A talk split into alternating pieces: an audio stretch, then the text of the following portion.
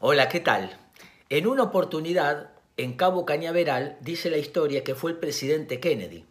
Entonces le preguntó, ¿usted qué es lo que hace acá? Le dijo, presidente, yo soy astronauta. Le preguntó a otro, ¿y usted qué es lo que hace acá? Yo soy un científico.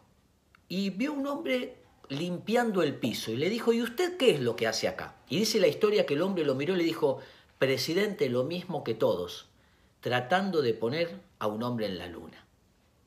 Qué extraordinario tener sueños y tener proyectos. Prohibido jubilarse de acá.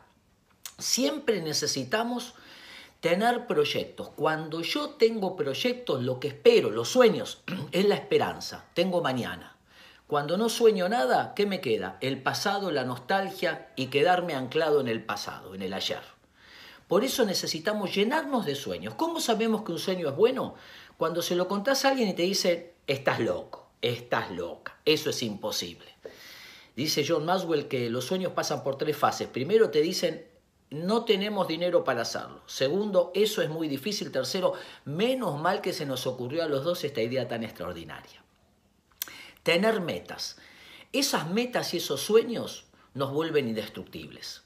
Dicen que Dios escondió su voluntad en lo que nos apasiona.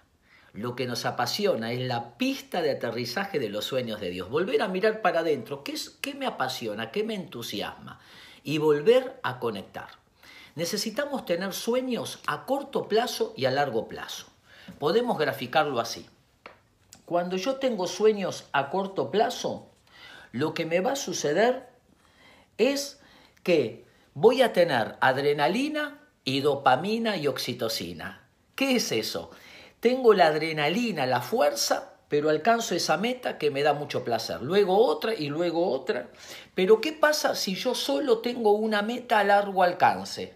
Bueno, cuando llegue acá me voy a ver desgastado y estresado. Entonces, pequeñas metas pequeñas metas específicas, medibles, cuantificables.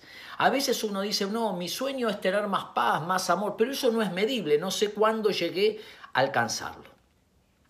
Y ensayar distintos caminos. Lo importante no es llegar al suceso, sino disfrutar del proceso. Pequeñas metas, no tienen que ser lo suficientemente difíciles para no lograrlo, ni lo suficientemente fáciles para aburrirnos. Me contaba un amigo que en una oportunidad llevó el auto a arreglar. El mecánico lo miró y le dijo, bueno, tiene un par de bujías que hay que cambiar. Entonces le dijo, voy a cambiar las bujías. No, le dijo mi amigo, de ninguna manera, discúlpeme, es que tiene la bujía mal. No, no, le voy a explicar. Usted no va a cambiar la bujía, yo soy médico. Usted me está ayudando a salvar gente, porque yo utilizo el auto para ayudar a las personas.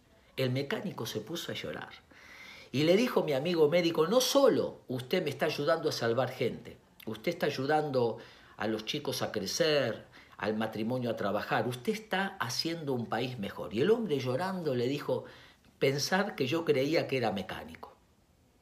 Todo lo que hacemos es importante, lo que vos estás haciendo es trascendente. Estás poniendo un hombre en la luna, estás construyendo un país mejor. Soñemos y vayamos detrás de nuestros sueños. Y cuando alguien nos diga, eso no se puede, entonces decir, voy a disfrutar del suceso y del proceso. Y mientras lo hago, yo sé que voy a crecer y ser de bendición para los demás. Prohibido jubilarse de acá, siempre estar activos. Un abrazo.